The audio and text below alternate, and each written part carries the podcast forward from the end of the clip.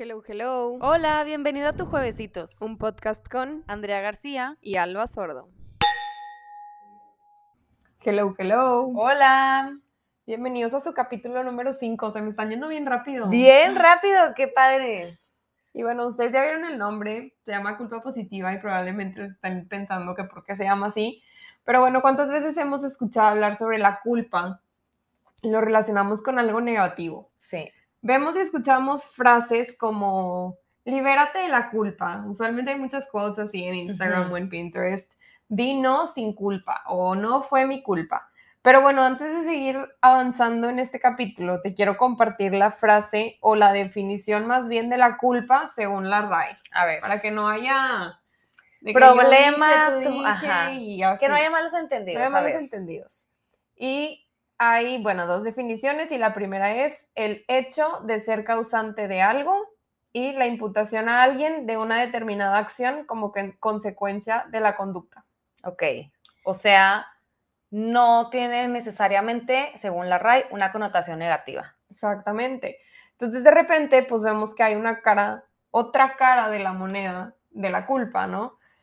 Y esto, ¿a qué me refiero? Pues que no soy, o sea, no soy el culpable de los actos que tienen una consecuencia negativa, sino que también de los que tienen una consecuencia pues, positiva. Sí.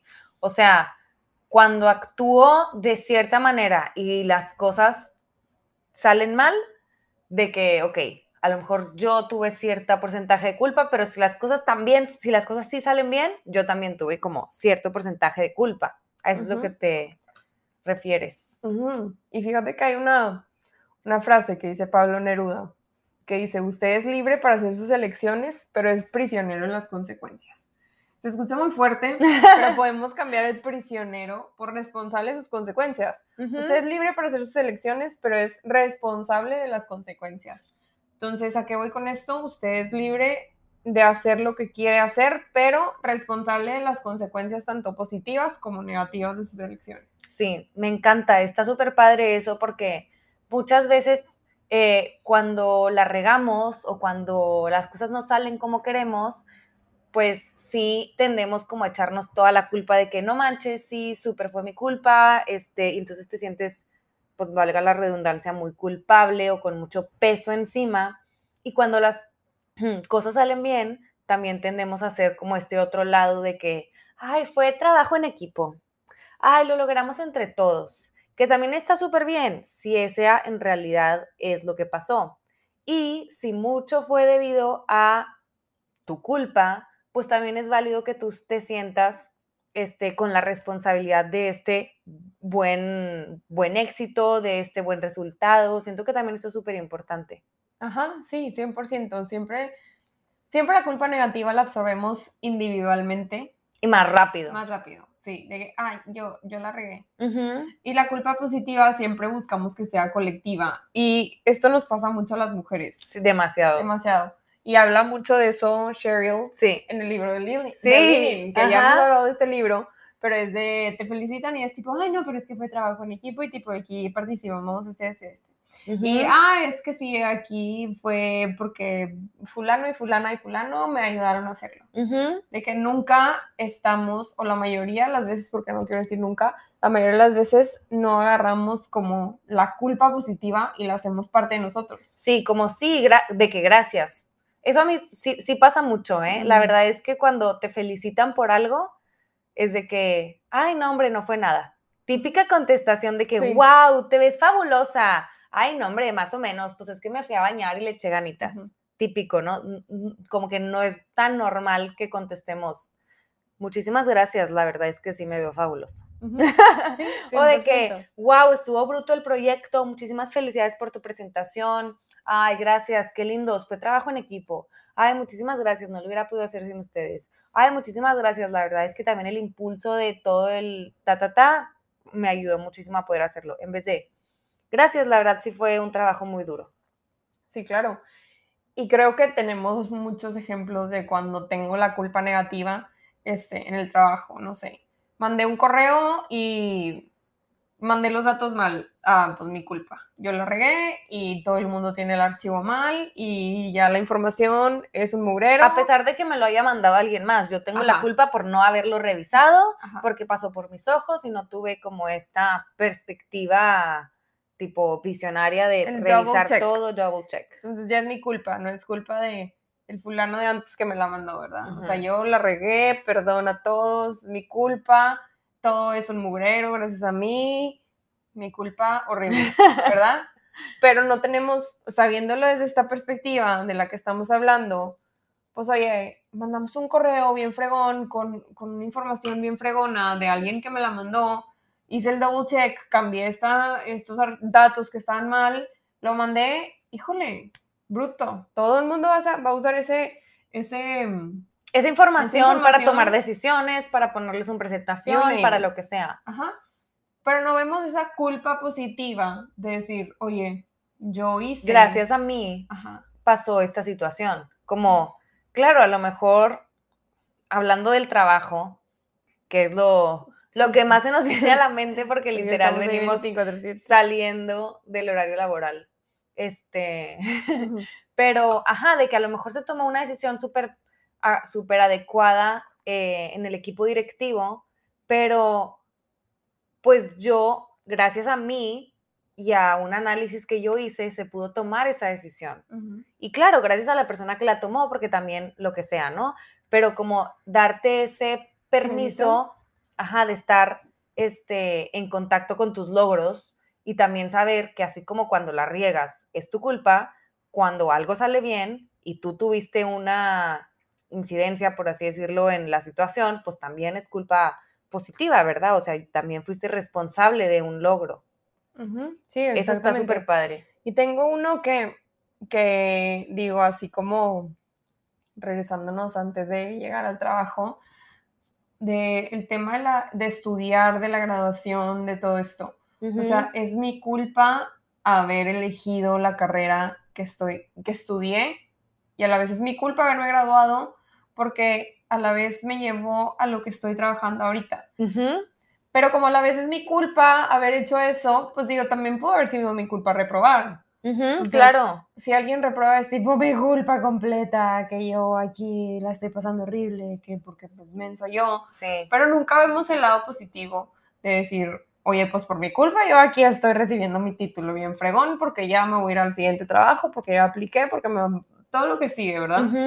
Nunca o la mayoría de las veces vemos como esta otra cara de la moneda que viene de parte de la culpa positiva o no lo vemos como una culpa positiva. Sí, exacto.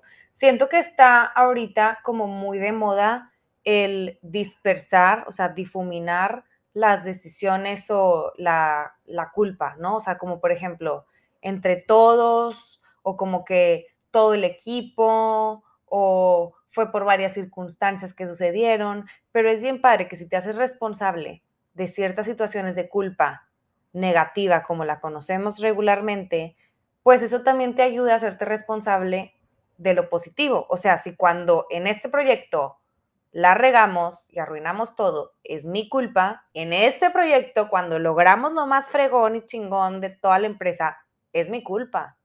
¿verdad? O sea, como cuando te haces tú responsable de que, ok, voy a agarrar el toro por los cuernos y si la regamos es lo mío y si la hacemos bien, también es lo mío, porque yo estoy dirigiendo el proyecto o yo estoy este, analizando súper padre los indicadores o yo estoy proponiendo cosas nuevas o lo que sea, lo que sea que sea tu rol.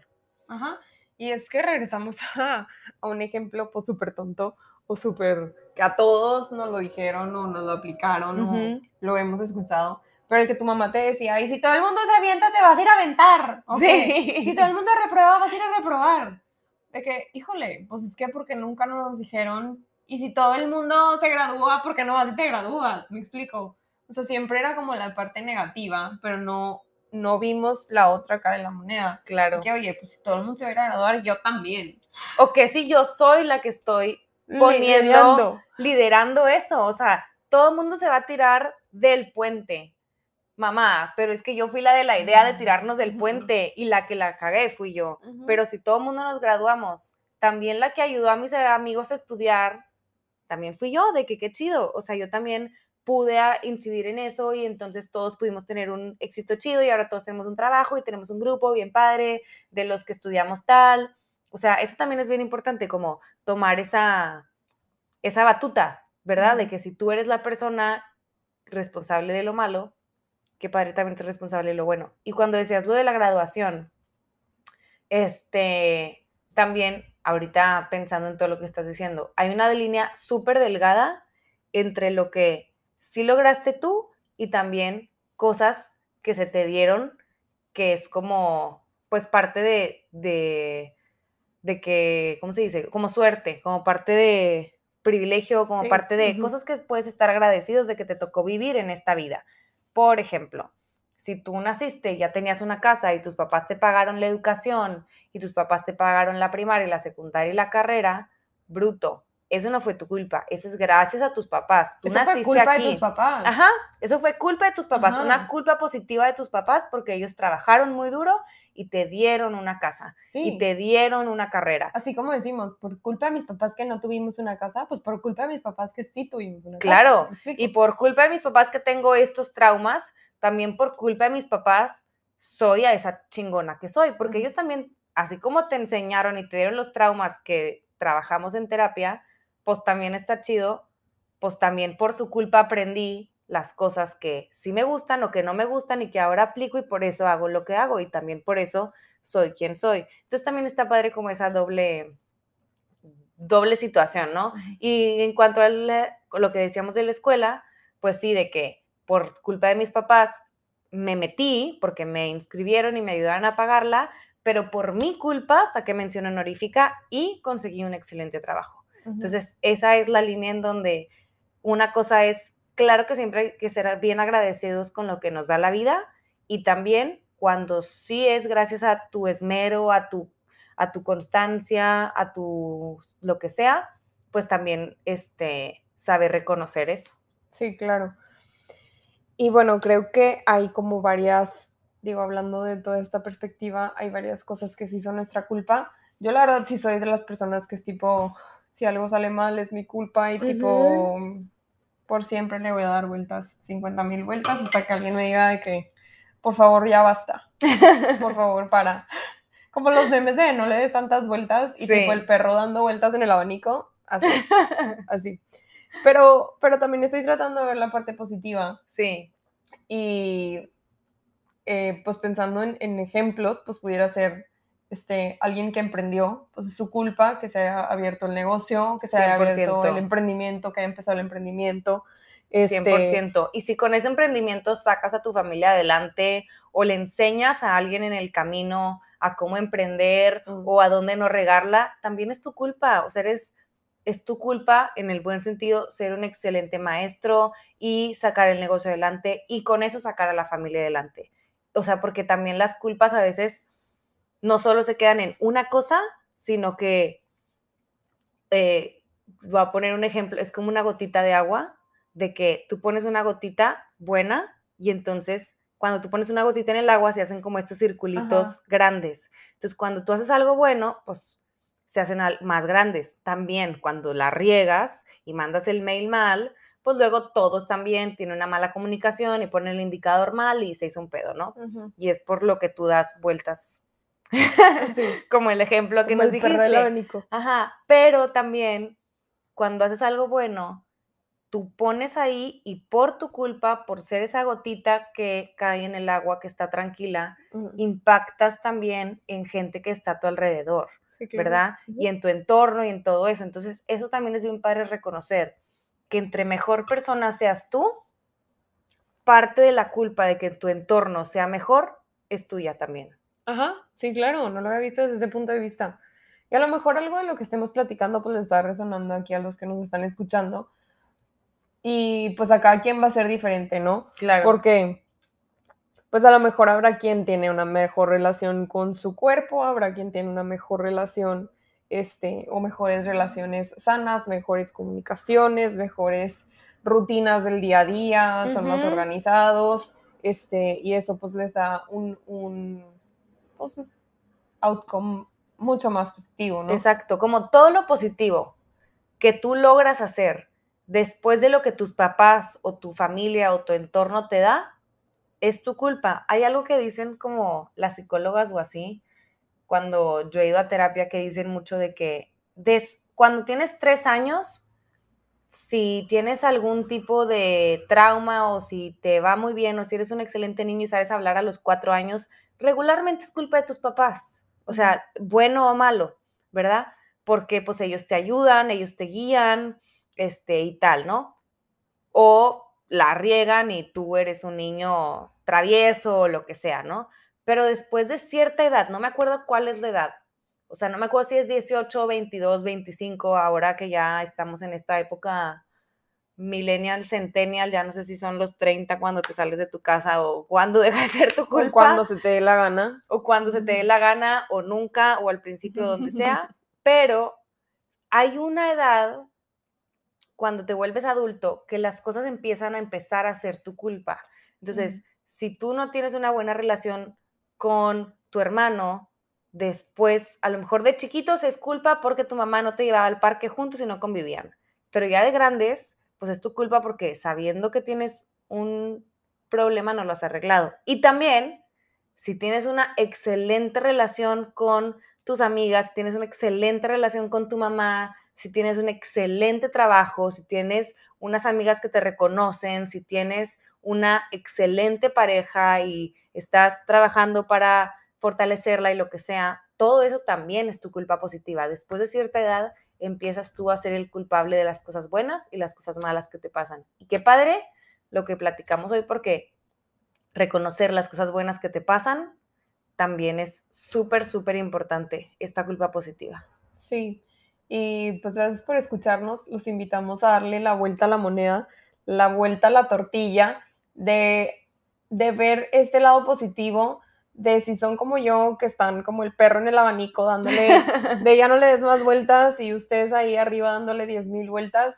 que así como le dan vueltas a lo negativo, le demos vueltas a lo positivo, de decir, esto es mío, adueñarse de lo positivo y decir, sí, yo lo hice, sí que fregón, sí, esto es mío, esto es de alguien más, esto es de todos, empezar a separar y tomar lo que nos toca y lo que no nos toca, lo positivo y lo negativo, este, pues sí, para, padre. para ir para ir cambiando la perspectiva que todos tengan. Para ir mejorando. Es correcto. Qué padre, qué padre. Sí, los invitamos a, darle la vuelta a la tortilla, a la tortilla y empezar a creérsela. Empezar a creérsela que también es su culpa en el buen sentido que las cosas buenas pasen. Nos vemos en el próximo, nos escuchamos en el próximo juevesitos. Gracias. Bye.